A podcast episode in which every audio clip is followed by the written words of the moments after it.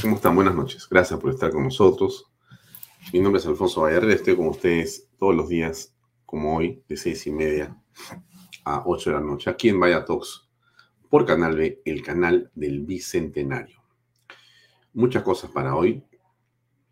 Comenzamos el día muy temprano con las noticias. En realidad nosotros estábamos planeando, como le dije ayer cuando me despedí, eh, transmitir el día de hoy la interpelación al ministro del Interior, pero se nos cruzó la imagen del señor Samir Villaverde por un momento, porque estaba transmitiendo eso, el Congreso crea la Comisión de, de, mm, Acusaciones Constitucionales, de Fiscalización, perdón. Y bueno, estábamos mirando y de repente comenzó a decir lo que dijo caramba, me quedé sorprendido y por supuesto creo que la mitad del Perú, porque nadie se lo esperaba. ¿Qué fue lo que dijo Samir Villafuerte hoy, cuando comenzó la mañana? Más o menos a las 9, 9 y 5. Ahí va. Les comunico que tengo toda la predisposición y la voluntad de decir la verdad en el esclarecimiento de su investigación. Además de declarar ante el Ministerio Público a través de la doctora Carla Cesenarro Monjes, de cómo el señor Pedro Castillo Terrones logró ganar las elecciones presidenciales, quien lideró, planificó y coordinó al más alto nivel este trabajo con el Jurado Nacional de Elecciones, mellando así la democracia, perjudicando al señor Rafael López Aliaga y a la señora Keiko Sofía Fujimori, manipulando la voluntad popular. Hay veces las personas nos equivocamos, pero es de valientes ser hidalgos sin reconocer nuestros errores. Estoy seguro que estas personas me están escuchando y cuando y que están esperando que yo declare para que por el bien del país se sumen conmigo a decir la verdad sobre estos hechos. El Perú necesita un cambio que represente el verdadero sentir de todos los peruanos. Señor presidente de la Comisión de Fiscalización y Contraloría del Congreso de la República, durante mucho tiempo yo he venido siendo amenazado por el Servicio de Inteligencia, por altos funcionarios del gobierno, por personas allegadas al presidente de la República con la finalidad de silenciarme, Por ende, estoy muy preocupado por mi vida, esperando que la doctora Carla Cesenarro venga a tomarme a la brevedad posible mi declaración. A través de este poder del Estado, vengo a hacer una denuncia pública en mi calidad de empresario contra el presidente Pedro Castillo Terrones, a quien en su momento apoyé pero hoy le digo que no le tengo miedo y que lo hago responsable directamente a él de cualquier atentado que pueda pasar contra mi vida, en el lugar donde estoy o, donde fuere. Por todo lo expuesto, señor presidente de la Comisión de Fiscalización y Contraloría del Congreso de la República, Héctor José Ventura Ángel, le pido muy respetuosamente me pueda dar la oportunidad de conversar con mi abogado Julio Rodríguez a efectos de poder tener una buena defensa y poder contribuir con la investigación que usted está presidiendo. Eso fue lo que ocurrió hoy a las 8.58 de la mañana. Son tres minutos de declaración. Obviamente esto ha generado un tremendo revuelo en el Perú y en el mundo. Eh, se revela o se comenta cómo es que se ha constituido el fraude. Bueno, esta historia en particular, em, digamos que la conozco un poquito más que de repente que usted, porque yo estuve con Philip Batters hace unos días en su programa. Como usted recordará, si es que no estuvo usted y no lo vio, le cuento. Em, Philip comenta que en una especie de alegoría o de una broma, cuenta algo que él eh, imaginaba que había ocurrido o que sabía que había ocurrido. En realidad, eh, era este hecho que hoy día ha revelado el señor Samir Villafuerte. Hay mucho más sobre el tema. Hoy día va a estar Batters en la noche con el abogado Julio Rodríguez, va a estar con el abogado de, Samir Villafuerte eh, y van a comentar eh, los detalles de lo que va a, digamos, ocurrir en los siguientes días, porque hay ocho horas de transcripciones. Hay ocho horas de transcripciones, ocho horas de audio, ocho horas de contenido que tiene en su mano eh, con las copias correspondientes, salvaguarda, con las salvaguardas que corresponden, etcétera, que tiene eh, el abogado Julio Rodríguez y que le ha entregado el señor Samir Villaverde. Eso es lo que dice el abogado Julio Rodríguez, que esta noche va a conversar de esto con Philip Butters. O sea, esta noche en Willax, más allá, de, yo no tengo celos por si acaso de canales de televisión. A mí eso no, no me va ni me viene. Le cuento, porque eso no me parece relevante. Me parece relevante la, noticia. Ahí hay tantos ángulos que no importa quién la da, porque esto continúa. Continúa. Yo he ido donde Batters a hablar con mucho gusto. Batters, viene, va a estar mañana aquí en Vaya Talks en la noche para contarme los detalles que nos va a contar en su programa también. ¿Por qué no alcanza el tiempo? Porque son muchos temas que hablar. Pero entonces le cuento que hoy día va a estar Batters en la noche con Julio, con, eh, Julio Rodríguez, el abogado de Samir Villaverde, para conversar en torno a los detalles de lo que hay en esas transcripciones que se están haciendo en este momento. O sea, el audio está siendo transcrito y se va a entregar como corresponde a las autoridades. Vamos a saber qué ha pasado, qué ha habido, quiénes están metidos hasta el cuello. Por eso es que yo a veces me sorprendo un poco cuando escucho a varios periodistas o a varias personas o personalidades saliendo a defender una situación que a todas luces es bien, pero bien delicada, bien delicada. Y esto no lo ha construido y no lo ha creado el señor Samir Villaverde, por cierto. O sea, no es que él ha este, inventado las voces, ni las personas, ni los nombres, ni los montos de dinero. Y por cierto, ni los hechos, que están corroborados, evidentemente, porque, como usted recordará, en la campaña que pasó, hemos sido muchos los que hemos visto con una enorme suspicacia y desconfianza el proceso y los resultados y la manera como se gestionó ese final de la campaña. Tanto en la primera vuelta, con lo extrañísimo de la aparición de Pedro Castillo, como en la segunda vuelta. Todo eso cubierto por un manto en el que instituciones y algunos opinólogos o especialistas desean que no haya pasado nada y que era siempre el deseo de un grupo de perdedores de no reconocer la victoria de Pedro Castillo porque era un campesino, un etcétera. Pero como todos sabemos siempre, hay que tener paciencia. Paciencia. Lo dijimos en su momento y volvemos a decir ahora. Paciencia para esperar que uno hace todo lo que tiene que hacer y esperar a Dios que haga su parte. Posiblemente ya es el momento de esperar los resultados de tanta paciencia. Pero esto es lo que está ocurriendo en estos momentos, ¿no? Hay una enorme, digamos, eh, revelación.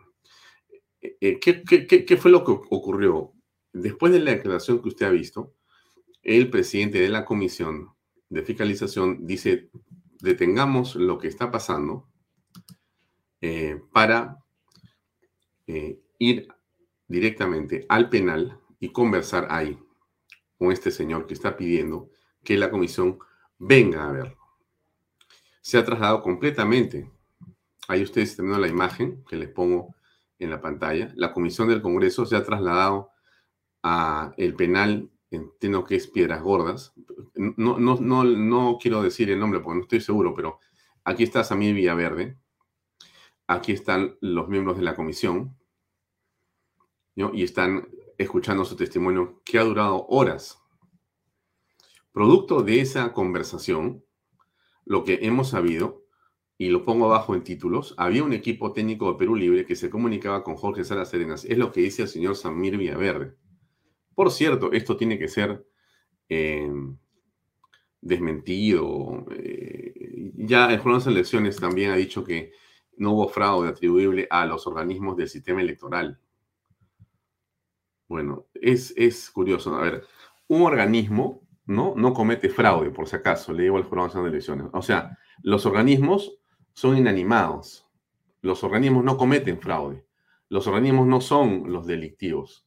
Una institución del Estado per se no es la que comete delitos, son las personas, estimados señores del Nacional de Elecciones. Un poco más de respeto con la opinión pública. Ustedes dicen en su comunicado, que les voy a mostrar que está por acá, ¿no? Dice, no ha habido este organismo del Estado que ha hecho nada, ¿no? Todos se han portado bien. Déjenme, déjenme. No hubo fraude atribuible a organismos. Acá está. Se lo voy a poner para que usted lo vea. Acá está. Miren, este es el documento.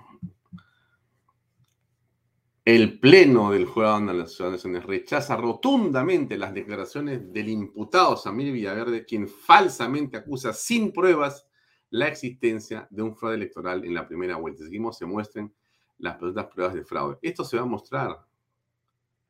En las próximas horas se va a entregar a la Fiscalía. Transcripción y audios y otras cosas más. Y después serán públicas. los actos políticos entre el entorno del actual gobierno y su oposición, así como las menoras legales de un investigado para sus propios fines y expectativas políticas en que se engarza, no pueden ser pretexto de declaraciones escandalosas sin fundamento que intentan generar caos en el país en inestabilidad democrática. Yo creo sinceramente, le digo a usted, que nada de eso es verdad, ¿no?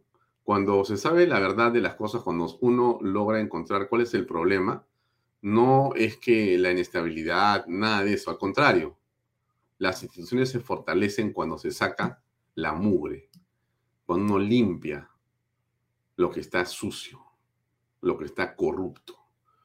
Esa es mi, opinión personal sobre el concepto si la institucionalidad de cualquier eh, organismo eh, se ve afectado cuando uno revela lo que realmente está ocurriendo reitera que no pasó nada, dice JN. Al final dice, no hubo fraude atribuible a los organismos del sistema electoral.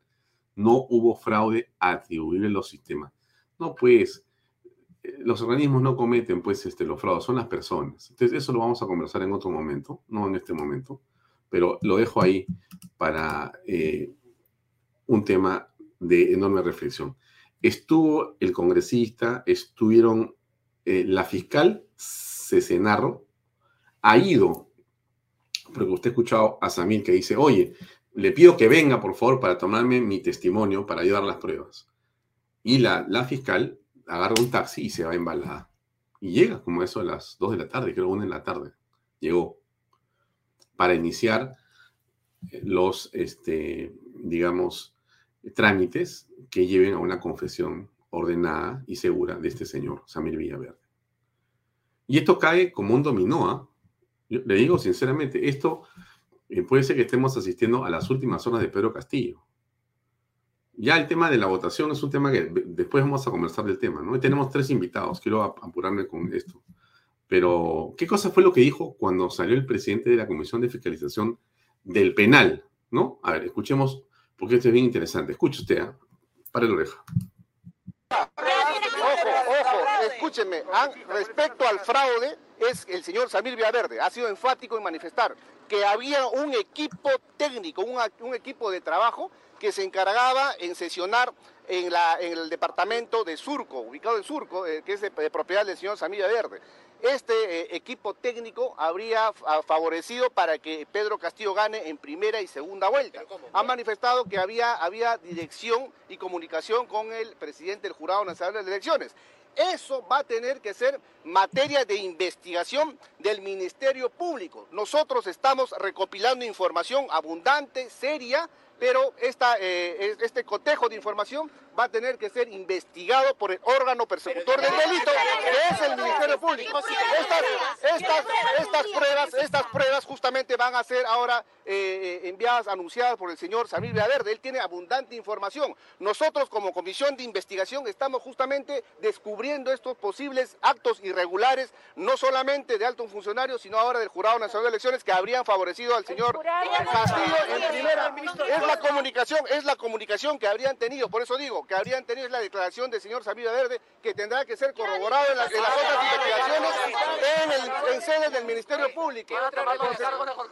consecuentemente, el Jurado Nacional de Elecciones como institución ha salido a dar su pronunciamiento, pero ojo, reitero, el Ministerio Público debe ahora actuar de oficio para que pueda iniciar las, eh, las investigaciones preliminares sobre estos presuntos actos de. ¿Conoce a los sobrinos? ¿Conoce a los sobrinos?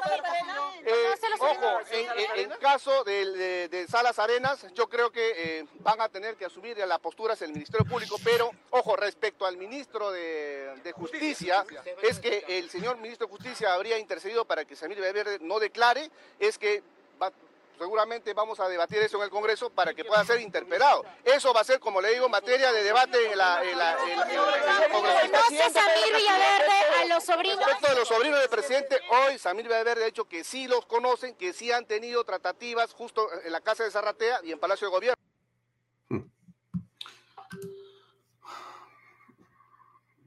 ¿Qué decir, no? Esto es eh, inconcebible o ya lo concebíamos? Yo creo que en realidad lo que estamos apreciando a esta hora es eh, el principio del final de Pedro Castillo. Mire usted, vamos a hacer la siguiente reflexión un momento, a ver qué le parece. Em, usted tiene, por un lado, a el señor Samir Villaverde, que ha decidido decir lo que él constituye o lo que él eh, considera que es la verdad o su verdad. Muy bien, entonces esa verdad la tiene que corroborar, como ha sido el caso de Carlin López, de quien se ha dicho que miente. ¿no? El gobierno ha dicho que de ninguna manera, que es una lobista, y la han llamado así también los mismos opinólogos. Qué curioso, ¿no? Ahora, cuando escuchaba a Vizcarra en el Congreso, defendiéndose de las barbaridades que ha hecho, y espero que lo sancionen, no sé, ya veremos ese tema en otro momento en Canal B, me acordaba de los opinólogos y los defensores de Vizcarra, que son los mismos opinólogos y defensores que hacían lo mismo con Sagasti, que son los mismos opinólogos y defensores que hacían lo mismo con Pedro Castillo, y que son los mismos opinólogos y defensores que decían que la señora Carlín López era una fujimorista, una eh, persona que se había eh, camuflado, un topo en el gobierno y que era una delincuente así, ya sea. Nadie dice que no puedan ser delincuentes, eso lo juzgará la justicia. Pero lo que estamos diciendo acá es que ellos están en un proceso de delación, de colaboración eficaz. Y lo que se dice se corrobora. Y lo que ella ha dicho se ha ido corroborando. ¿Usted se acuerda lo que ha ocurrido con este tema de los niños?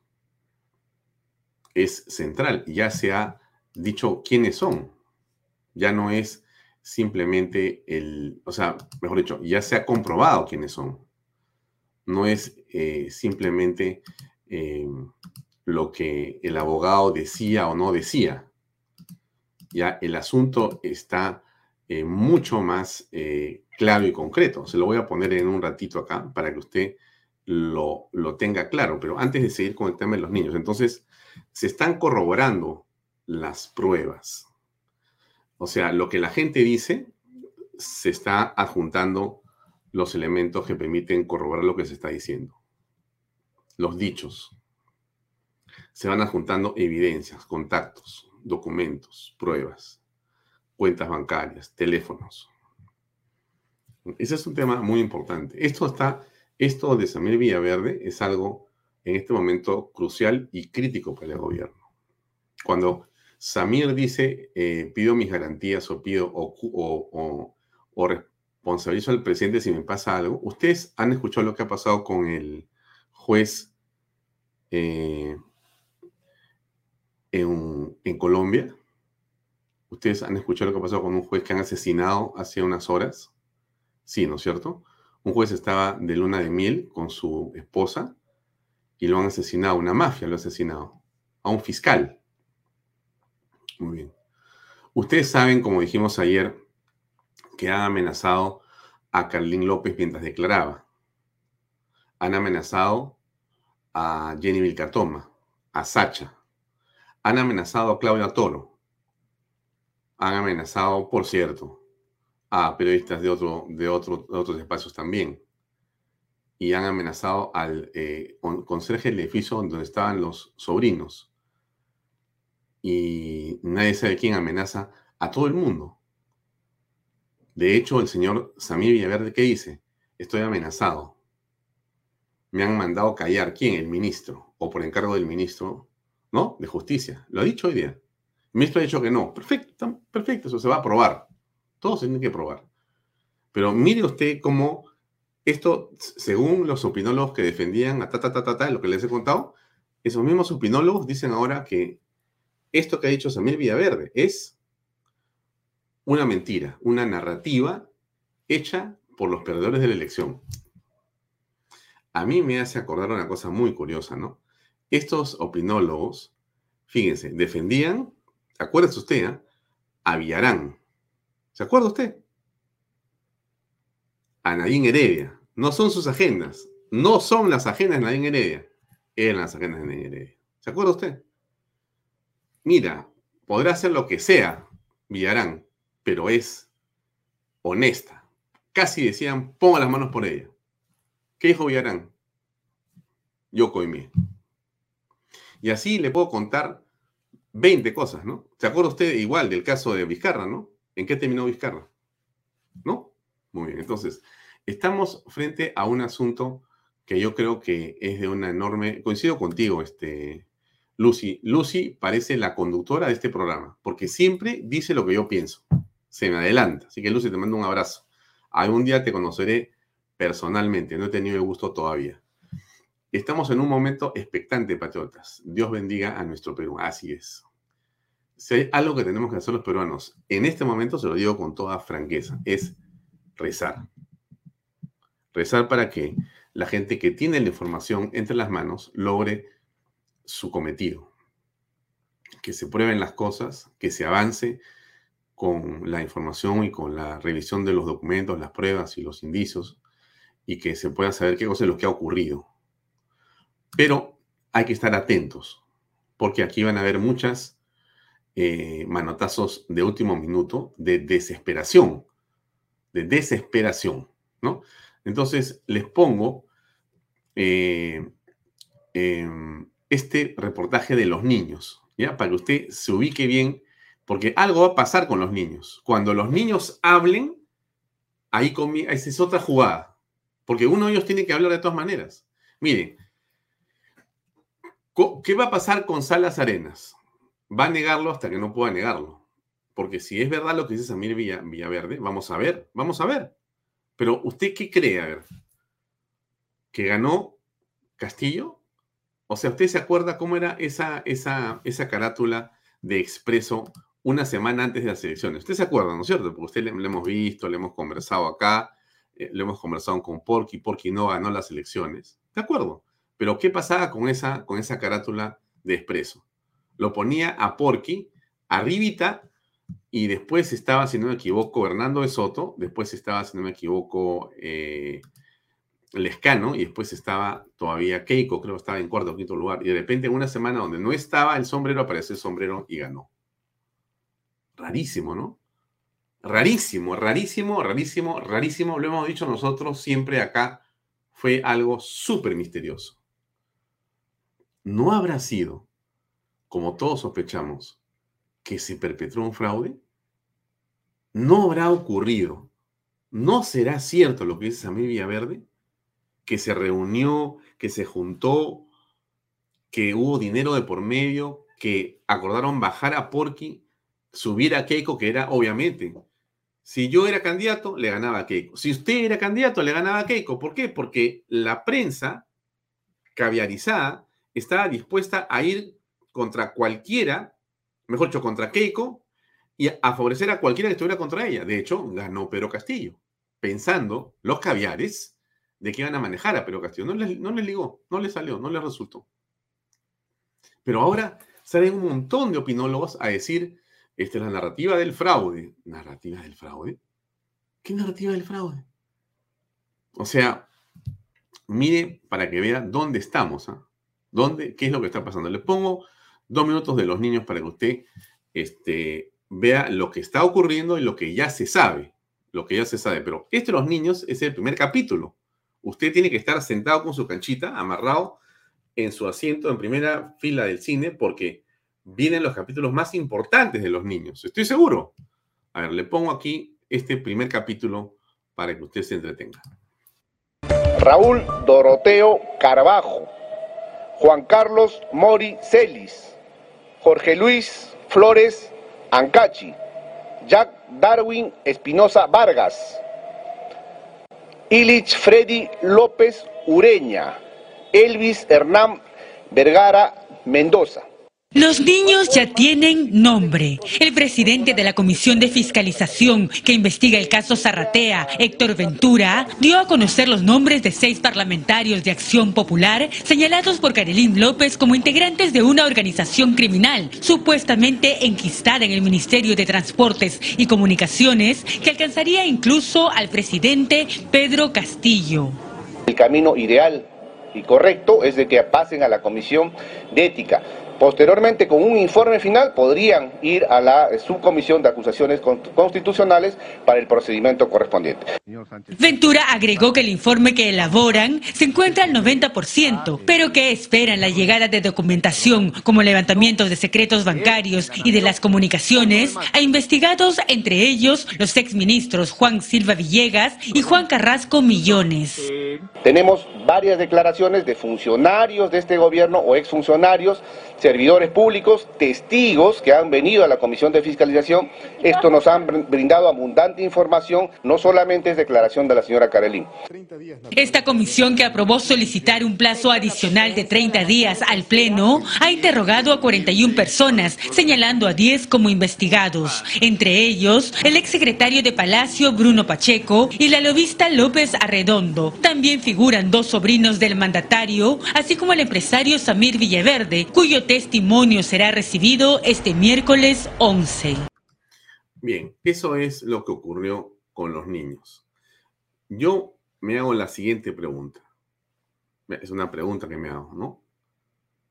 Si son seis niños y aparentemente hay pruebas, porque finalmente están los contratos, están las visitas de ellos, sus asesores a las compañías chinas, todo ese tema va a demorar, pero se va a saber. Y la pena no es poca. Te van a investigar, te van a desaforar, vas a ir preso de todas maneras. De todas maneras vas a ir preso. Y no van a ser pocos años. Ya. Yo me pregunto lo siguiente. Como son niños, en esa metáfora, ¿quién es el primero que va a levantar la mano para decir, Miss, mm, yo quiero hablar? Porque ese que levante la mano para decir, Miss, yo quiero hablar, ese se va a poner, le van a poner su estrellita acá para decirle, muy bien muchacho, ven, te has salvado, toma tu caramelo. Los demás, o sea que tampoco crea eh, este grupo de gente de que no se va a saber lo que ha pasado. Se va a saber lo que ha pasado. Yo he invitado a conversar eh, a el abogado Wilber Medina, que es un hombre del derecho penal y está con nosotros. Esta noche vamos a conversar también a las siete y cuarto con el doctor Ernesto Álvarez sobre el Tribunal Constitucional, que es un tema súper importante también. Pero quiero conversar con William Medina unos minutos para que me oriente. Ahora, tengo una deuda porque yo tengo una entrevista con eh, Omar Neira, que es el doctor especialista que usted conoce, porque íbamos a hablar hoy día de las máscaras. Yo hice la entrevista más temprano y es una entrevista muy buena porque explica por qué lo de la máscara es un asunto que, en fin, hay que comenzar a verlo de otra forma. ¿no? Eso no va, no, ya, ya estas alturas no tienen ninguna importancia, pero le explica muy bien cómo. Entonces dejo la entrevista de Omar Negra. Si Omar me ves, te pido disculpas, mañana voy a pasar la entrevista. pero hoy día voy a hablar con el doctor William Medina porque esto es de actualidad. Yo lamento que sea así porque Así es la, televisión también en las redes sociales. Acá está Wilber con nosotros. ¿Cómo estás, Wilber? Buenas noches. ¿Cómo estás, Alfonso? Muy buenas noches. Gracias por aceptar mi conversación a esta hora. La primera pregunta que te hago es, ¿has visto y escuchado lo que dijo Samir Villaverde en la mañana?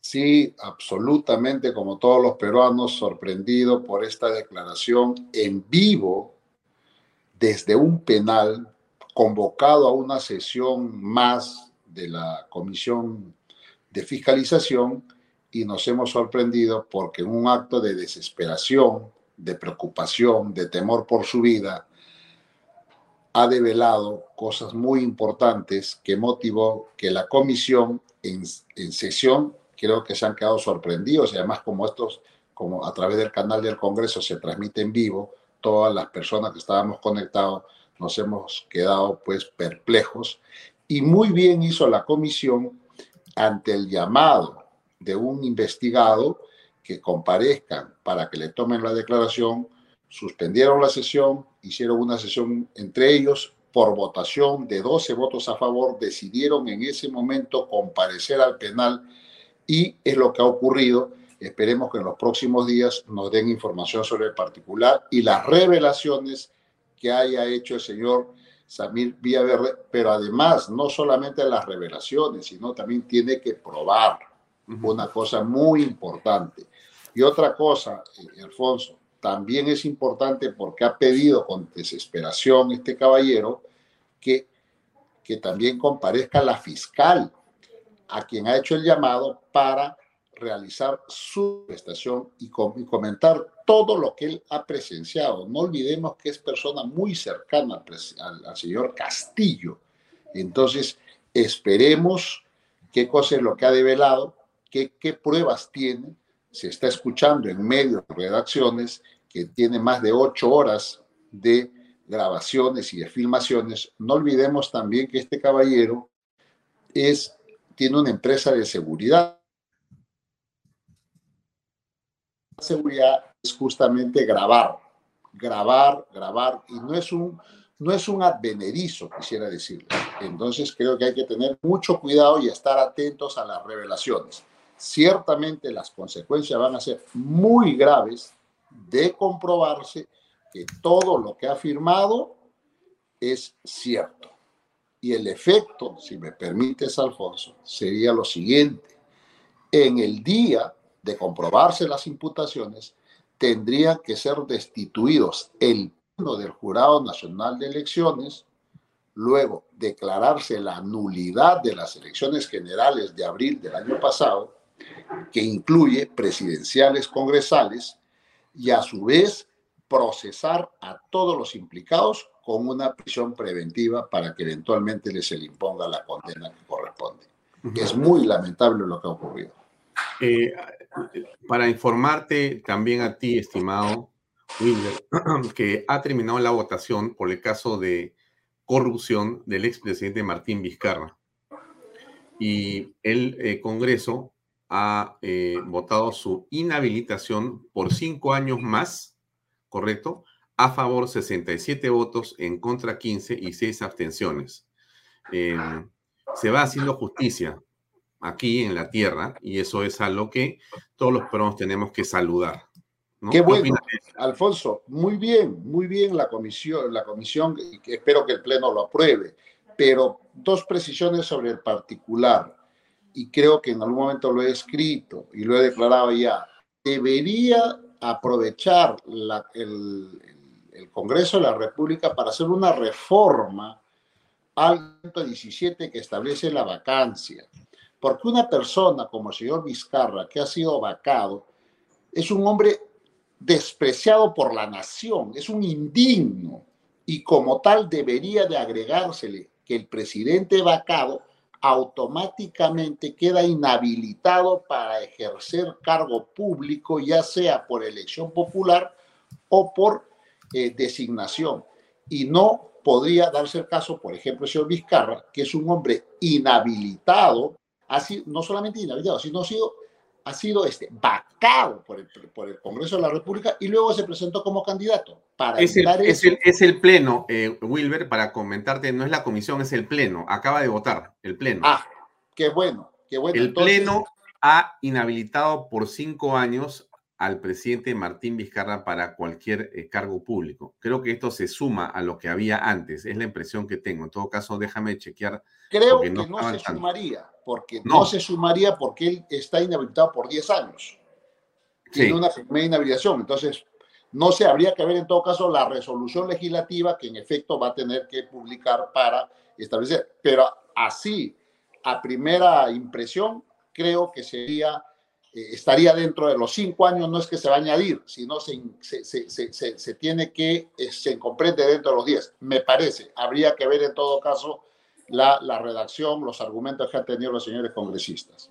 Mira, esta es una pena, eh, sinceramente, desde mi punto de vista, yo me voy a equivocar en esto, pero lo voy a decir con todo, de todo corazón, es una pena benévola. Totalmente de acuerdo. A Castillo, a, perdón, a Vizcarra, aún hay que eh, hacerle un juicio con respecto a lo que ocurrió en el caso de la pandemia su actitud criminal de él y de sus ministros de Estado, más allá de las otras cosas que podemos conocer, pero en ese caso aún no se ha hecho y no se ha armado ese juicio, ese proceso que tiene que hacerse porque eh, nunca debimos tener esta cantidad de muertos. Sus ministros de Estado, en una ceguera absoluta, han causado esta, digamos, desastre para las familias peruanas. Pero en fin, en fin. Coincido contigo completamente y solo añadir lo siguiente él tiene que ser procesado por genocidio y no en el Perú, tiene que ser procesado en la Corte Penal Internacional y eso no prescribe. Tú tranquilo, que la justicia le va a llegar a este caballero y tiene que pagar por todas las miles de muertes que lo quiso ocultar y todas las barbaridades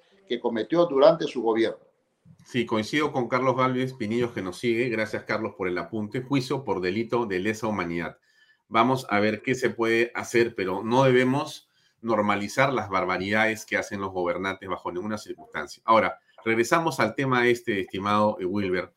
Eh, em, ok, aquí lo que ocurre es que eh, esta noche en el programa de Batters, el abogado Julio Rodríguez va a contar que tiene ocho horas de audios que ha sido proveídos por eh, su cliente, el señor Samir Villaverde, audios que van a ser transcritos y van a ser entregados a la fiscalía como evidencia que prueban lo que está diciendo el señor Villaverde. Muy bien. Eh, pero mientras eso ocurre, este Wilber, ¿cómo la fiscalía puede y qué aprestos puede tener para comenzar a ajustar y, y, conseguir que se pueda hacer justicia rápidamente? Porque el gobierno está amarrado y ya dijo hoy día el señor Guido Bellido ah, este, esto quiere ser famoso, este Villaverde. Por eso es que ha dicho eso. Y, el presidente ha dicho, eh, no tenemos tiempo para estar escuchando eh, tonterías. Bueno, ¿qué, piensas al respecto? Bueno, ya nos tienen acostumbrados a esas afirmaciones delirantes que tiene ante lo evidente, niegan, o sea, están en un negacionismo absoluto todo el equipo de todo el gobierno personas ladrones, no son comunistas, son ladrones en el gobierno, pero adicionalmente hay una cosa que no hay que olvidar, Alfonso. Acá también hay corresponsabilidad gobierno de tú, del gobierno del encargado de la presidencia, Sagasti.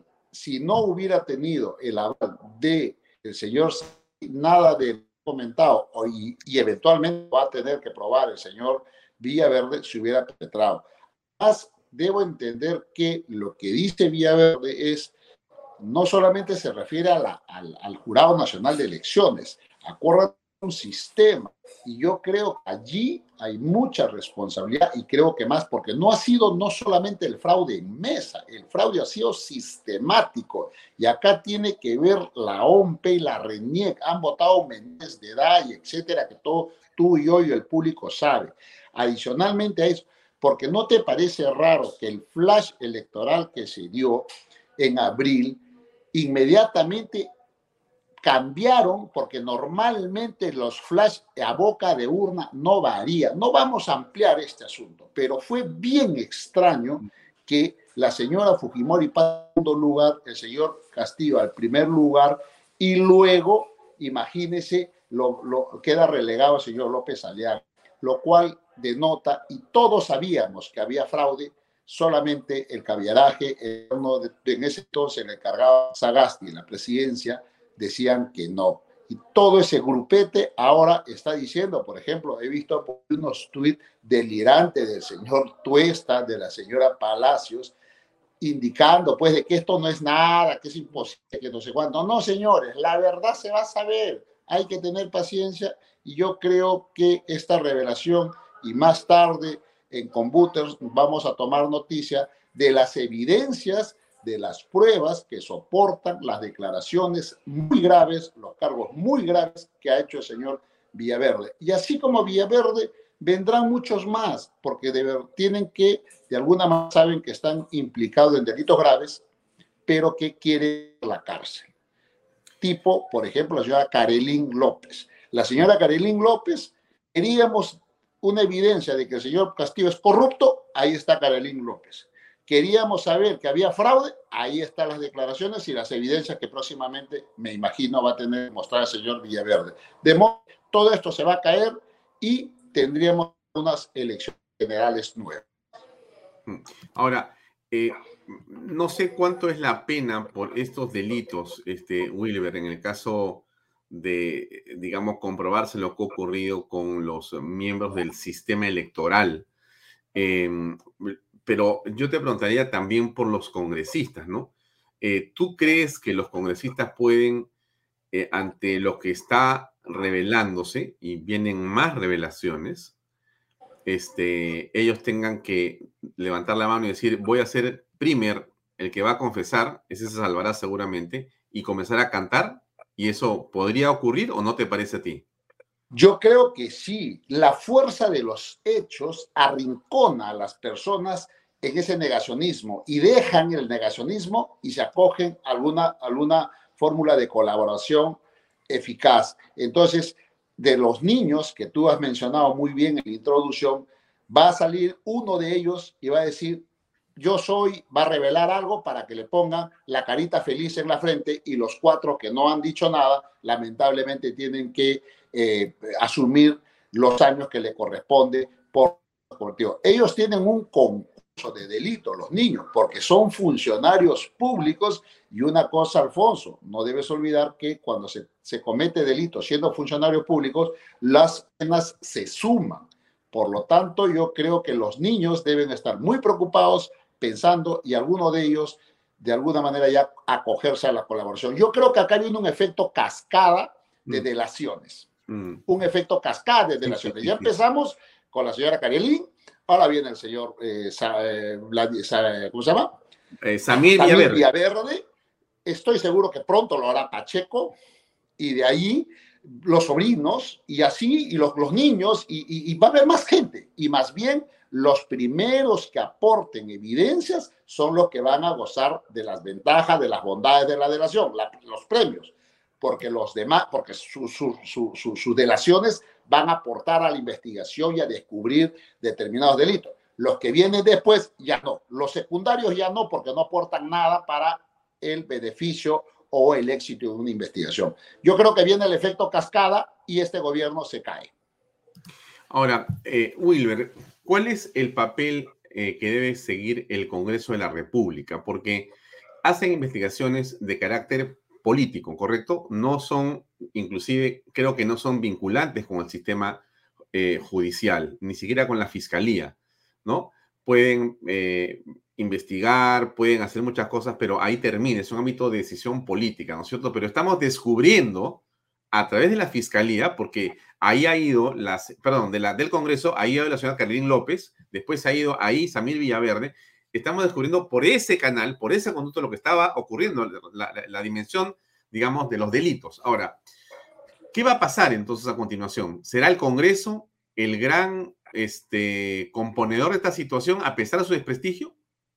Sí, pues lo que comentas es muy cierto, porque no hay que, eh, recordemos que Carelín López tuvo un primer, un primer intento de colaboración ante una fiscalía que no le paró bola, como se dice, y además su abogado eh, tenía una conducta media extraña, el señor Ugas, y tuvo que cambiar al señor este, César Nakazaki, y recién fueron a la otra fiscalía, y ahí sí tuvieron acogida. Entonces, la fiscalía hoy eh, Alfonso, lo que está demostrando es inacción, porque tienen un sesgo ideológico, persiguen solo a las personas que son ideológicamente contrarios a lo que se han adueñado de la fiscalía. El IDL, por ejemplo, y toda la, toda, toda la, la, la, collera del IDL han tomado la fiscalía y no te olvides, y esto es muy importante, el caso Lavajato es un fracaso.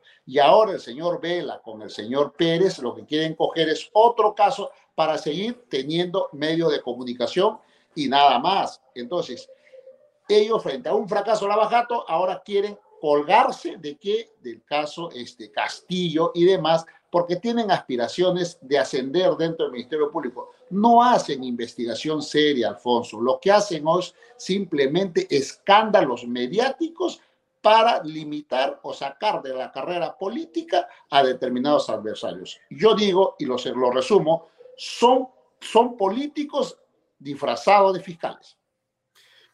Zoraida Ábalos podría ser la próxima investigada frente a esto, lo, comenta AZAL, porque eh, Zoraida Ábalos, de una manera eh, que para todos ha sido incomprensible, porque no tenemos los elementos, sino las sospechas, ¿no es cierto?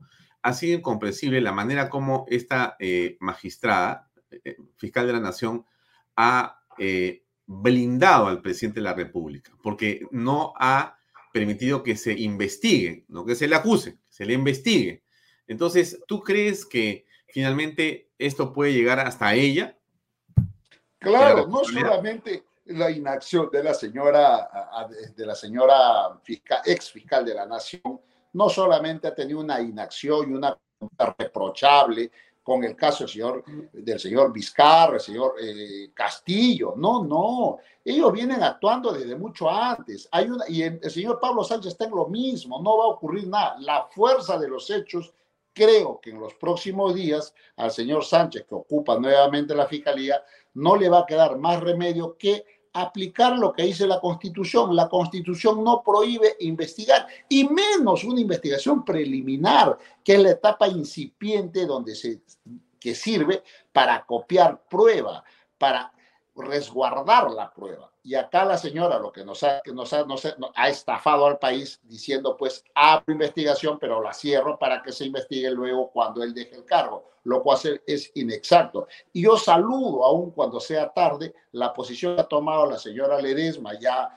saliente magistrada del Tribunal Constitucional, donde ha dicho, y todos coincidimos, no está diciendo nada en la Constitución, no existe un artículo que prohíba de manera expresa que aún a un presidente se le tenga que investigar. Lo que sí existe en la Constitución es que a un presidente no se le puede acusar. Ahí estamos de acuerdo. Lo que ha hecho la señora Ábalos es muy es inconstitucional, es ilegal y ciertamente también nos vamos a tener que enterar por alguna delación del nivel de coordinación que ha tenido con el señor eh, Vizcarra, con el señor Sagasti y ahora con el señor Castillo ha habido unas coordinaciones componentes justamente para protegerse entre ellos. Y todas las barbaridades que ya conocemos del señor, sobre todo fundamentalmente eh, Vizcarra, pues que todos los delitos que ha cometido, este señor tiene que morir en la cárcel, porque ha mm. cometido un concurso real de delitos y no le va a alcanzar vida para pagar los años en la cárcel. La justicia va a llegar, Alfonso,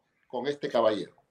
Muy bien, eh, Wilber, te agradezco mucho por haber tenido la, la, cortesía de acompañarme unos minutos y poder comentar lo que está pasando. Ha sido muy útil tu experiencia penal para poder darnos luces con respecto a estos temas. Muy amable de tu parte y hasta otra oportunidad. A ti. Gracias. Gracias. Chao, Alfonso.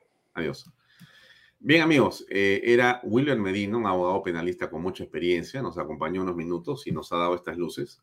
Ahora vamos a conversar con el doctor Ernesto Álvarez, él es decano de la Facultad de Derecho de la Universidad de San Martín de Porres y, eh, por cierto, ha sido magistrado y presidente del Tribunal Constitucional, nada menos. Antes de que hablemos con el doctor Álvarez, que ya está conectado, le agradezco por su, por su presencia, como siempre. Eh, un comentario pequeño sobre, sobre esto que estábamos hablando del Congreso de la República, ¿no?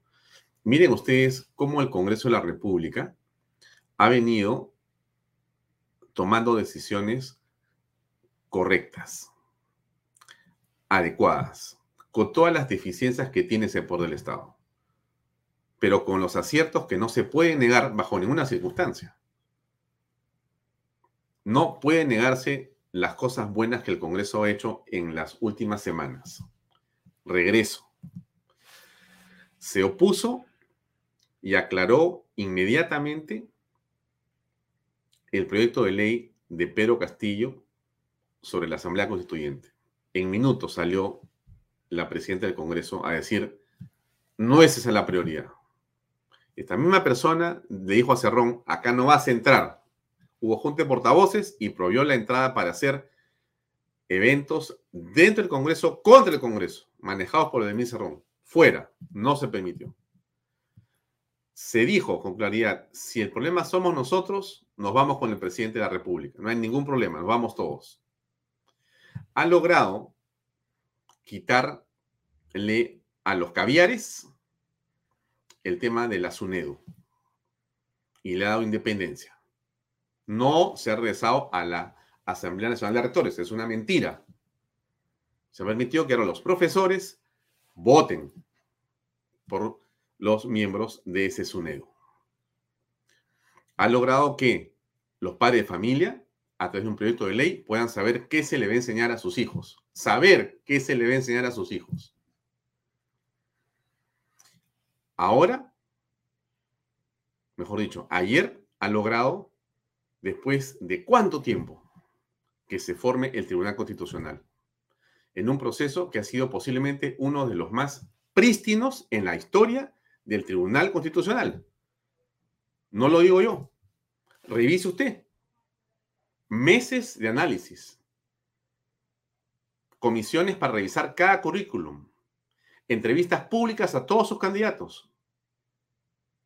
Exposición de las mismas y de los contenidos en las hojas a través de Internet. Todo.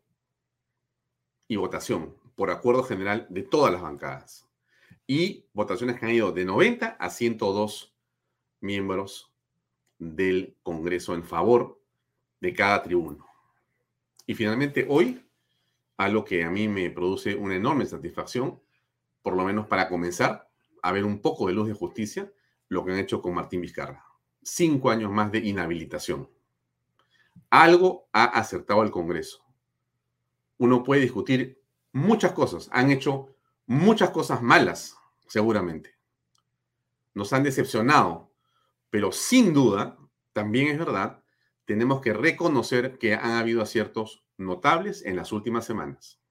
Lo dejo ahí. Conversemos con el doctor Ernesto Álvarez, que está con nosotros ya para Vaya Tos. ¿Qué tal, Ernesto? ¿Cómo estás? Buenas noches. ¿Cómo estás? Muy buenas noches. Alfonso, ¿cómo estás? ¿Cómo te va? Eh, antes de pasar al tema del Tribunal Constitucional, te preguntaría, Ernesto, por tu opinión de lo que ha ocurrido con estas revelaciones que muy temprano nos eh, trajo el señor Samir Villafuerte. Yo quisiera, eh, para efectos que nos vea el público también, ponerlas nuevamente y escuchar tu comentario, por favor. Lo voy a, lo voy a colocar. Les comunico que tengo toda la predisposición y la voluntad de decir la verdad en el esclarecimiento de su investigación además de declarar ante el Ministerio Público, a través de la doctora Carla Cesenarro Monjes, de cómo el señor Pedro Castillo Terrones logró ganar las elecciones presidenciales, quien lideró, planificó y coordinó al más alto nivel este trabajo con el Jurado Nacional de Elecciones, mellando así la democracia, perjudicando al señor Rafael López Aliaga y a la señora Keiko Sofía Fujimori manipulando la voluntad popular. Hay veces las personas nos equivocamos, pero es de valientes ser hidalgos sin reconocer nuestros errores. Estoy seguro que estas personas me están escuchando y cuando y que están esperando que yo declare para que por el bien del país se sumen conmigo a decir la verdad sobre estos hechos. El Perú necesita un cambio que represente el verdadero sentir de todos los peruanos. Señor presidente de la Comisión de Fiscalización y Contraloría del Congreso de la República, durante mucho tiempo yo he venido siendo amenazado por el Servicio de Inteligencia, por altos funcionarios del gobierno, por personas allegadas al presidente de la República con la finalidad de silenciarme. Por ende, estoy muy preocupado por mi vida, esperando que la doctora Carla Cesenarro venga a tomarme a la verdad posible mi declaración. A través de este poder del Estado, vengo a hacer una denuncia pública en mi calidad de empresario contra el presidente Pedro Castillo Terrones, a quien en su momento apoyé, pero hoy le digo que no le tengo miedo y que lo hago responsable directamente a él de cualquier atentado que pueda pasar contra mi vida, en el lugar donde estoy o, o donde fuere. Por todo lo expuesto, señor presidente de la Comisión de Fiscalización y Contraloría del Congreso de la República, Héctor José Ventura Ángel, le pido muy respetuosamente me pueda dar la oportunidad de conversar con mi abogado Julio Rodríguez a efectos de poder tener una buena defensa y poder contribuir con la investigación que usted está presidiendo. Muchas gracias, señor congresista. Estimado Ernesto, tu comentario, por favor. En principio hay que tener cuidado con esos personajes que están ligados de una u otra manera a un grupo que en forma sistemática ha ingresado al gobierno para delinquir, para enriquecerse. Hay que tomar en cuenta que también a Pacheco se le, creyó muchísimo en cuanto a él anunció también información eh, importante y al final terminó huyendo de la justicia y huyendo de cualquier investigación probable. Pero tampoco es verdad afirmar de que por, por ser posiblemente un delincuente también este, este, este sujeto, no se le pueda creer. En otros casos, que era en contra del, del, grupo fujimorista, en contra de Keiko Fujimori, en contra de personas adversas al régimen de Vizcarra, se le creyó absoluta y totalmente a quienes afirmaban cualquier cosa en contra de. Incluso Alan García sufrió una persecución y eh, con un desenlace fatal, porque se sabía que él tenía un tema allí con, la cárcel y que no estaba dispuesto a salir esposado y ser encarcelado por sus enemigos, por, por el dicho de uno a dos personas que después de dos años y medio o tres, aún no aportan prueba alguna, medio de prueba alguna, indicio alguno. El escándalo en nuestro país es de que mucha gente, mucha gente con título profesional y con cargo público, tiene un doble rasero increíble. Para los enemigos, basta que el, el bodeguero de la esquina afirme que, que, el, que el adversario es un ladrón para que se le crea. Y al adversario a la cárcel, prisión preventiva. Eh, seis meses, no, no, dos años, tres años, porque es adversario. Pero cuando es un amigo, un aliado, una persona a la cual le sonreímos, eh, sus propios socios eh, ya lo comienzan a denunciar su castillo eh, apresuradamente armado de poder, se le, si ya, ya se le desquebraja, posiblemente, como afirma el propio declarante, va a haber otros que también se van a animar a declarar para alejarse de la posibilidad y poder negociar con la fiscalía. Pero a ellos sí no hay que creerles. Entonces, hay un doble rasero, hay una doble moral en mucha gente que pasa por la vida con la frente en alto y despreciando a los demás y creyéndose superior académica y moralmente a todos los demás peruanos mortales y silvestres. Mm. Tú sabes perfectamente a, a, quiénes me refiero, a esas personas sí. que, que ponderan, que, que son, este, eh, pontifican moral, ética, pero que cuando uno les escarba un poquito, encuentra eh, negociados, eh, participación en contratos turbios, encuentra de que viven del Estado con consultorías muchas veces ficticias e inútiles. O sea, viven robándole dinero al pueblo peruano. Esa es la verdad de las cosas. Ojalá que, la, que la verdad salga a flote. En este y en todos los demás casos, que se sepa quién es inocente y quién es culpable, para que en el Perú cometer eh, eh, delitos, cometer actos de corrupción, robarle dinero al pueblo, salga caro, cueste la vida entera. Ahora, eh, el presidente Vizcarra ha recibido una condena por parte del Congreso de la República hace unos minutos. Estoy colocando ahí a toda pantalla, espero que se pueda ver bien. Déjame que lo haga crecer un poquito más y esté mejor ubicado. Ahí está. Muy bien. Eh, dice, aprobado proyecto de resolución legislativa que inhabilita para el ejercicio de la función pública por cinco años a Martín Vizcarra Cornejo en su condición de exministro de Estado por infracción del artículo 126 de la Constitución. ¿Cómo aprecias esto, Ernesto Álvarez? Eso es perfectamente constitucional. Eh, el expresidente Vizcarra ha sido objeto de una acusación constitucional y el Congreso, tal como eh, eh, le atribuye la Constitución, ha resuelto, de acuerdo a la votación del Pleno, bastante numerosa, por cierto, sancionar con cinco años, pero esto se refiere a un caso, para que tus, tele, tus lectores, tus televidentes, tus televidentes eh, puedan observar, eh, solamente se refiere a uno de los casos de los cuales se le acusa al expresidente Vizcarra. Obviamente con esto no va a poder postular a las siguientes elecciones generales y por tanto no va a poder eh, disfrutar de ninguna inmunidad, de ninguna prerrogativa como el antejuicio. Mm, bien, ahora...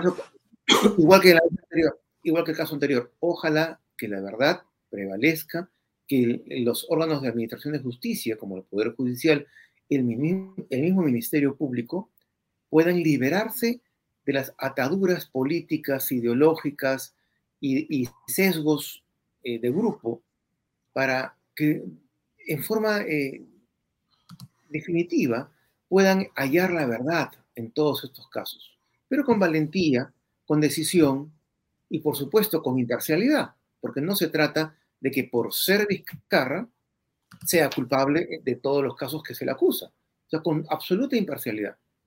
Mm, bien, ahora vayamos al tema del Tribunal Constitucional eh, y eh, pedirte tu opinión en torno a esto. Hay críticas diversas. Se dice que no ha habido transparencia, no ha habido debate, eh, en realidad las personas están con hojas de vida objetadas eh, y que en realidad no ha habido tiempo para poder ver bien a quiénes son estos candidatos y se ha puesto de acuerdo la izquierda radical con la derecha y la ultraderecha y que entonces esto realmente debería ser pues este prácticamente deshecho y vuelto a hacer de alguna forma que les convenga a estos que opinan así.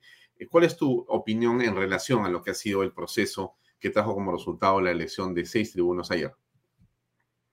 Otra vez la doble moral del mismo sector político. El pleno de magistrados que todavía está en funciones en el tribunal fue seleccionado por invitación, no por concurso público, por invitación. O sea, no hubo en absoluto transparencia. Y, y en lo segundo, uno de sus magistrados, el más querido por ellos, por ese sector, se demostró fehacientemente que había falseado su currículum al presentarlo al tribunal, a la comisión. No era doctor, le faltaba muchísimo, todavía ni siquiera había presentado la tesis. Pero él se había presentado como doctor. Pero, y eso no lo inhabilitó, no lo sacó, no pasó nada. No, no, no, no, es de izquierda llegaron hasta la Corte, hasta la Comisión Interamericana de Derechos Humanos, que ordenó que el Congreso no vaya a sancionar a este muchacho, porque era de izquierda, pues ¿cómo van a sancionar? Si fuese de derecha, pues va a la cárcel por cometer este eh, delito, porque es un delito, dicho sea de paso, presentar a un organismo público para un proceso público, para un proceso constitucional, eh, un, elemento falso que le, le, da puntos. O sea, no es una cosa marginal, es un delito. Pero, pero es de izquierda. Allí sí nadie protestó. De los, de los que protestan ahora, nadie levantó. Al contrario, se indignaron e insultaron a todas las personas que de alguna manera trataron de, de impulsar que el tribunal o que el, que el Congreso cumplieran con las normas éticas elementales. Pues bien, ese mismo sector, el mismo sector que, que, demuestra tener siempre un doble rasero moral, es el que ahora dice de que después de ocho meses de concurso público, no ha sido suficiente para saber en una eh, era de Internet quiénes son los seis eh, propuestos por la comisión al Pleno del Congreso. Yo no conocía a, tres de los propuestos y rápidamente ingresé a, Google y averigüé lo que habían producido, cuál era su sesgo, eh, dónde habían trabajado, e incluso hasta eh, pude en algunos casos revisar sus redes sociales. En este, en este mundo ya no hay sorpresas. Y, y lo más curioso es de que están indignados porque no han podido debatir. Obviamente, eh, el acuerdo de la Junta de Portavoces fue de que no haya debate, porque es evidente que si se va a votar uno por uno, el comenzar a debatir simple y llanamente es boicotear la elección. Es lo que en Inglaterra se inventaron los del Sinn Féin, los, irlandeses separatistas, el, se me acaba de ir de la mente. Ahí tiene un término este, que me acaba de ir de la mente, fíjate, por, por estar pensando en la siguiente idea. Mal que bien este Congreso, como tú bien has dicho, ha logrado un tribunal constitucional proporcional y equilibrado. El sector que está protestando representa un tercio del Congreso y posiblemente un tercio del electorado peruano. El pleno de un tribunal debe representar a la sociedad en su conjunto, a las corrientes más importantes, sin que ninguna predomine. Ellos tienen justamente un tercio del pleno actualmente. Tienen dos magistrados, van a tener dos magistrados, que son justamente por los que Susel, Susel Paredes, la congresista, que presentó eh, impugnaciones en cuanto a los otros cuatro, pero votó por los dos que son de su propia perspectiva política. Está absolutamente demostrado. Son un tercio en el Congreso, son un tercio en las elecciones, van a ser un tercio en el tribunal. ¿Por qué protesta? Y con dos, dos este, eh, eh, profesores de derecho caracterizados que van a, llevar muy en alto sus ideas, su perspectiva de izquierda. Ahora, el Tribunal Constitucional, Ernesto, tiene que reflejar un pensamiento que es político. Por supuesto, ellos afrontan problemas políticos, problemas políticos mediáticos, problemas límite que ponen en jaque a la Constitución, pero tienen que resolverlos con lenguaje y criterio jurídico. ¿Por qué esa, esa ambivalencia? Porque la Constitución es un pacto político que limita el poder y al mismo tiempo es una norma jurídica de la cual derivan todas las demás normas. Esa ambivalencia hace que la Constitución sea como un Dios jano, con dos caras, política y jurídica. Por eso es que la Constitución le da al Congreso y no a, otra institución la tarea de seleccionar a sus magistrados. Un Congreso eh, serio debe procurar no solamente elegir a los magistrados o a los postulantes que están más cerca de su tendencia política para dominar la interpretación de la Constitución, sino un Congreso maduro, tal como ha hecho este Congreso inexperto. ¿ah? Ya son varios los méritos del Congreso. Mm. Ha, elegido a magistrados, una conservadora, eh, dos de izquierda y el resto de centro. Es un muy buen pleno. No hay ninguna personalidad descollante, no hay ninguna lumbrera ya eh, eh, eh, al final de su trayectoria. Hay profesores de derecho serios, con trayectoria académica, con trayectoria profesional, Y ninguno, ninguno demuestra, a través de la investigación que se, que se puede hacer, ninguno demuestra radicalidad ni extremismo en sus pensamientos, lo que puede hacer prever de que a diferencia de los que se van, van a poder trabajar sentencias en consenso, sin que prevalezcan los egos. Y eso es muy valioso para la sociedad que necesita no solamente de leer seis o siete votos singulares, que el relator difícilmente compagina como si fuese un rompecabezas para ver cómo han respondido los magistrados en cuanto a cada una de las pretensiones.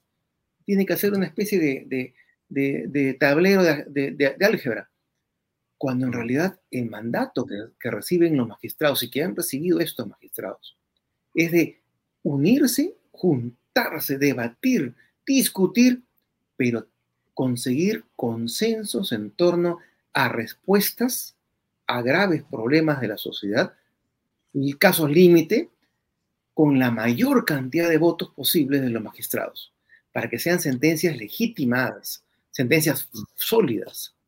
Mm. Eh, eh, eh, Ernesto, ¿tú consideras que el anterior Tribunal Constitucional tenía un desbalance ideológico?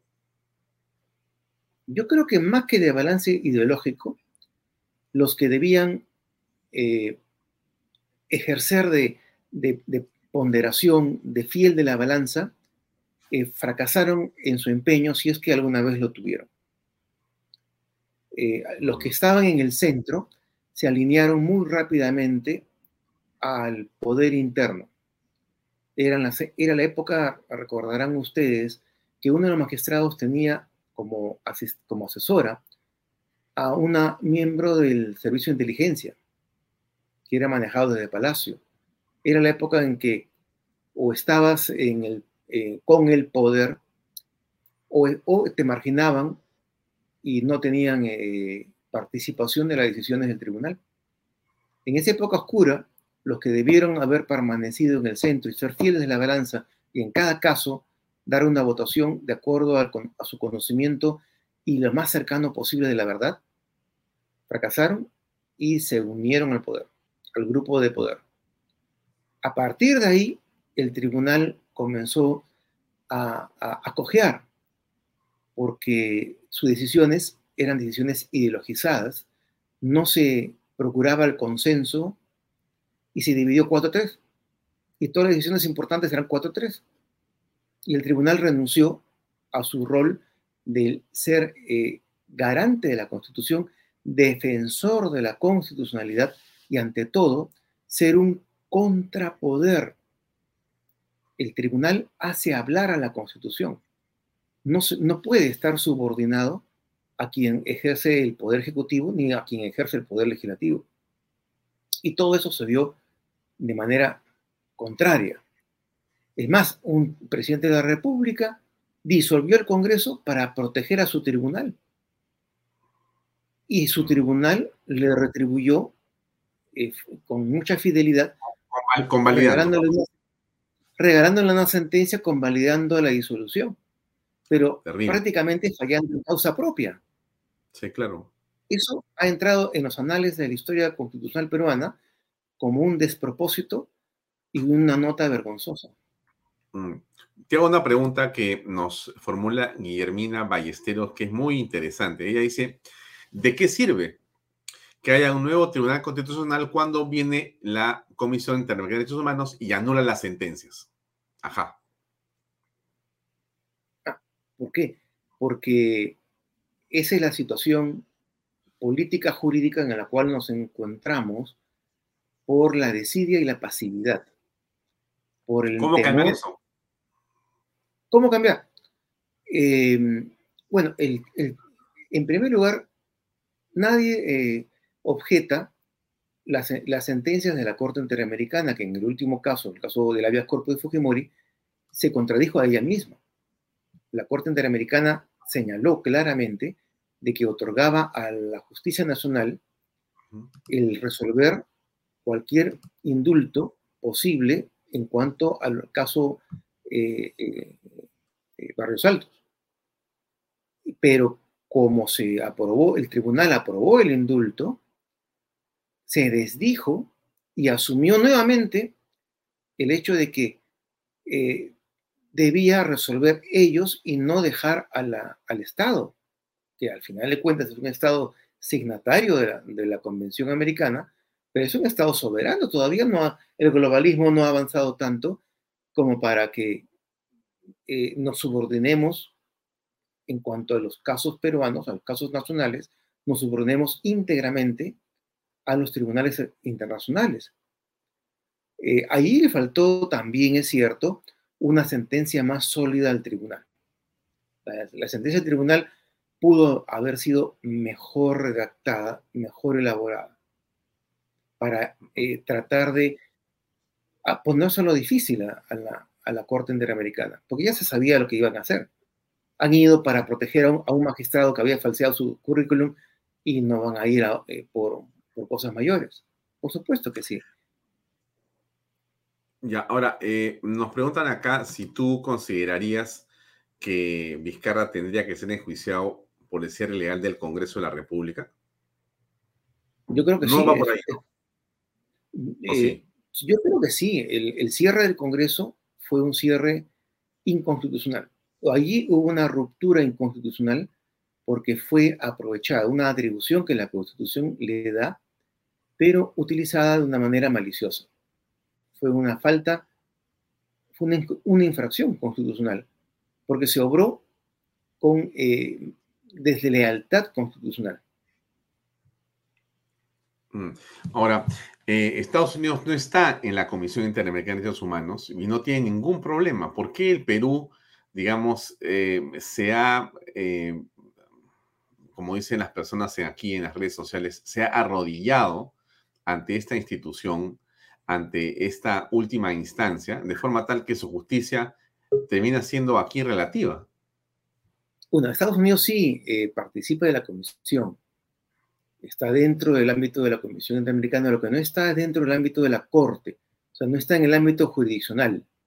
Correcto. Pero hay que recordar de que el sistema, el sistema jurisdiccional, el sistema interamericano, eh, se va formando por la necesidad que existe de juzgar a aquellos que han participado en atrocidades en las dictaduras militares de Latinoamérica, que combatieron al al terrorismo, combatieron a los Tupamaro, a los, eh, a los montoneros, eh, a, los, a los grupos subversivos latinoamericanos que ya estaban matando y asesinando, pero los combatieron de una manera atroz, cometieron atrocidades y por tanto los compañeros de carpeta, los compañeros de aula de los terroristas, uruguayos, chilenos, argentinos, son los que forman la, la, el, la, eh, la, parte eh, jurisdiccional del sistema interamericano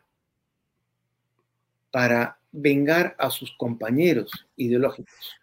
Claro, ¿es posible salir de ese ámbito de la Corte? No, eh, yo creo que es inadecuado porque nuestros países, hay que decirlo, tampoco garanticen mucho en cuanto a justicia nacional. ¿Qué pasa si Cerrón y Castillo se consolidan por la pasividad, por aprovechando debilidades con, con este, expertos cubanos, se consolidan en el poder y comienzan a cometer atrocidades, ilegalidades, a perseguir adversarios? Vamos a tener que recurrir a la Comisión Interamericana. O sea, esas instancias tienen su, su, rol, tienen su finalidad y deben ser rescatadas por los países con gobiernos democráticos, que tienen todo el derecho de presionar para que los futuros comisionados y los futuros eh, magistrados de la Corte no provengan del beneplácito de las ONGs internacionales, que son expertas en vender modas, en exportar modas y en presionar a la Asamblea y a los asesores. Es todo un sistema muy parecido en grande a lo que en el Perú quieren formar aquellos que quieren quitarle al Congreso la posibilidad de elegir a los magistrados del Tribunal Constitucional y establecer una suerte de burocratización de, esa, de selección con muchos pasos y, con mucha complejidad y al final poner gente eh, como eh, la Junta Nacional de Justicia, que al final un poco no se sabe cómo lograron ellos ingresar y muchos de ellos con antecedentes políticos mucho más graves que los que ahora se señala a algunos magistrados elegidos del Tribunal Constitucional. A uno de los magistrados se le, se le objeta, como si fuese el, el, fin del mundo, el haber tenido una, una deuda coactiva con la SUNAT y haberla pagado. Mm. En la mañana yo le, le, decía a alguien, oiga, pero la mitad de los peruanos tiene deudas con la SUNAT. Un, un joven, ¿ustedes creen que inhabilita el hecho de que un joven abogado profesional que, se, que, que valientemente puso su oficina, su estudio, y que por la pandemia posiblemente eh, no tuvo mayores clientes y debe a la SUNAT, ¿ustedes creen que eso lo inhabilita? Y el haber sido, y el haber sido ministro de Vizcarra o ministro de Toledo, eh, haber participado o haber sido regidor de Villarán, ¿no inhabilita?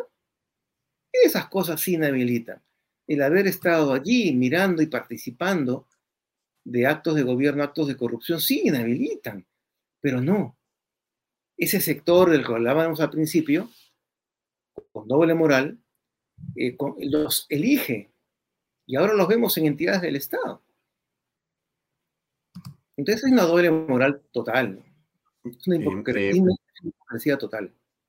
Eh, para terminar, eh, Ernesto, la pregunta sería si tú consideras que eh, se puede dar marcha atrás con la elección de los tribunos que ayer terminó el Congreso de la República, estas críticas que hay, estas firmas que quieren hacer, estas eh, mítines que están armando, en fin, ¿se puede deshacer la decisión del Congreso de la República que ayer cerró con el nuevo Tribunal Constitucional? Sí, eh, hay antecedentes de, de, que un Congreso ha retrocedido, sobre todo en el caso Castillo, en caso Ríos, perdón, Ríos Castillo. Pero en estas circunstancias, con lo que han objetado una deuda que ya fue, eh, digamos, resuelta y fue materia de, de, debate en la comisión. O sea, eso ya fue eh, discutido, debatido y votado en la comisión. Entonces, no es, que eh, recién se, se, descubra. Y el otro caso que había participado un, uno de los elegidos en la contratación de una asesora en el tribunal.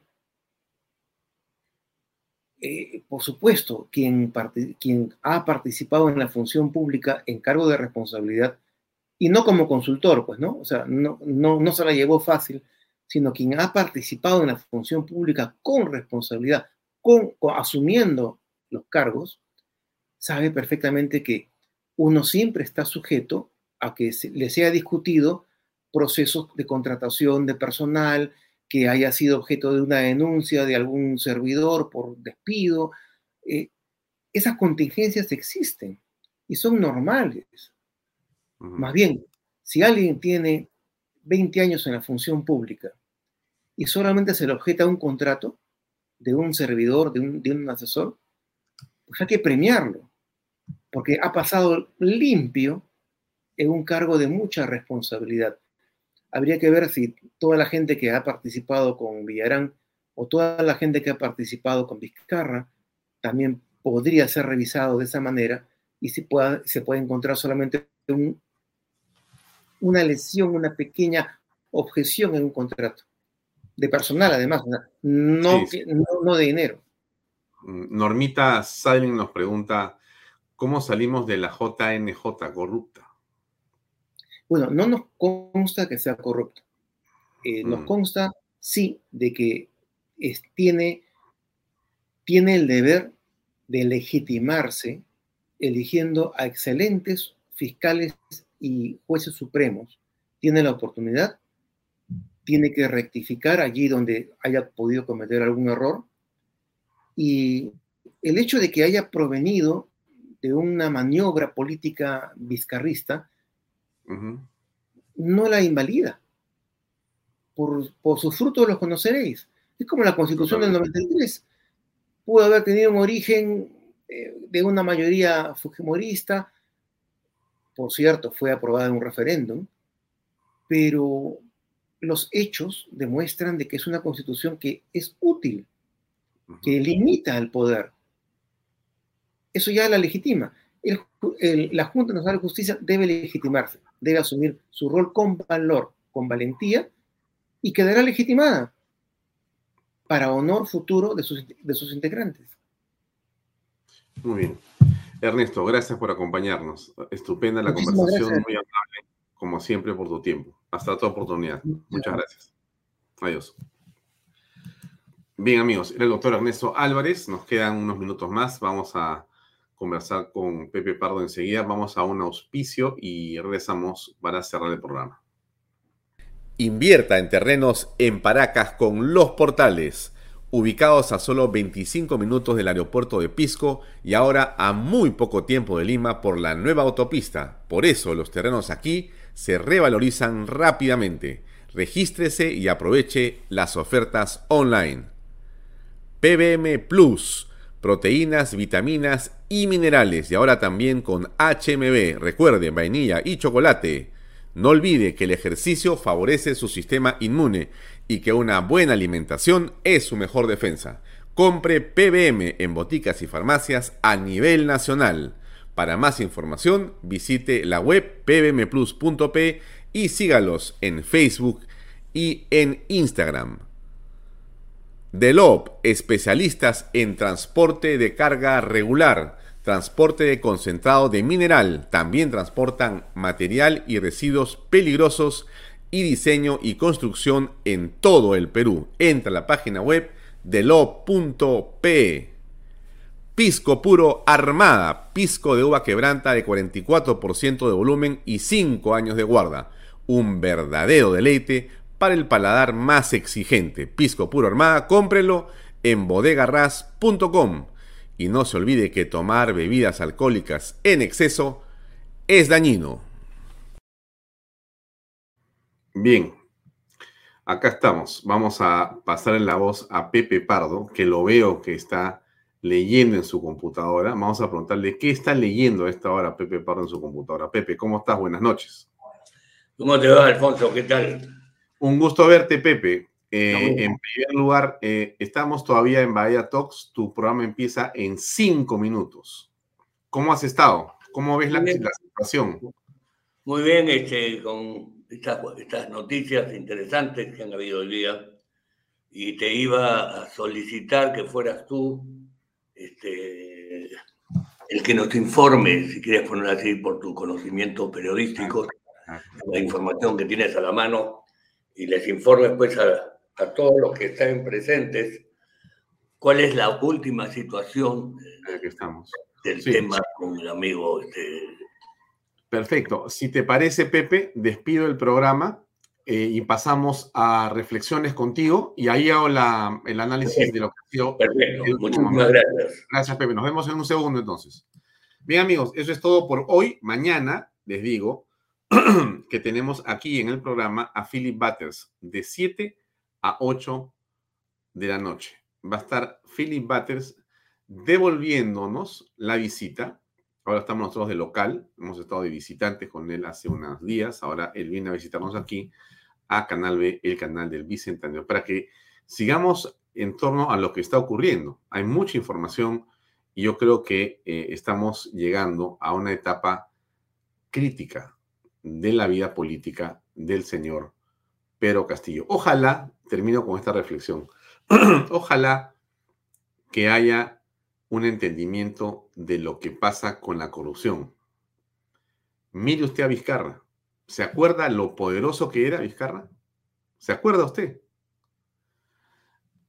Tintas se gastaban en los periódicos para alabar a este hombre providencial, como decían.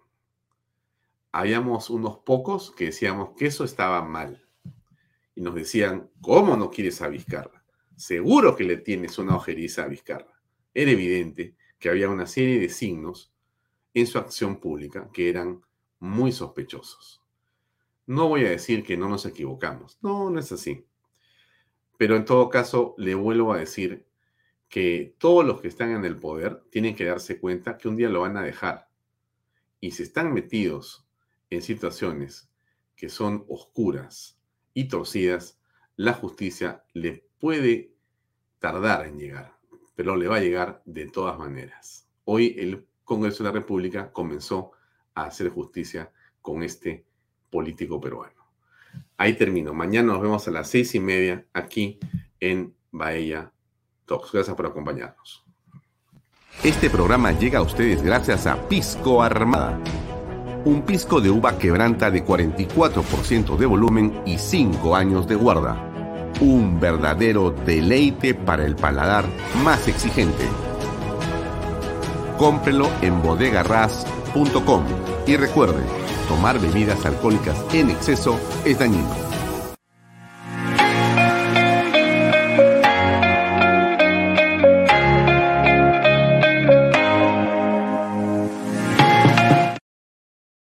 Coldwell Banker Realty Bienes Raíces. Para invertir o vender bienes raíces en Miami, Florida, Coldwell Banker. Coldwell Banker, la número uno hace 23 años en Estados Unidos y la número uno en Florida con más de 12 billones en ventas.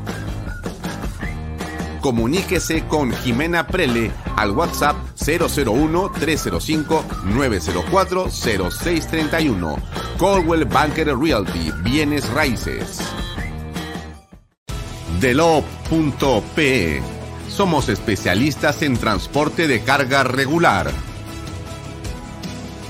Transporte de concentrados de mineral. También transportamos material y residuos peligrosos. Y diseño y construcción en todo el Perú. Ubíquenos en nuestra web delop.pe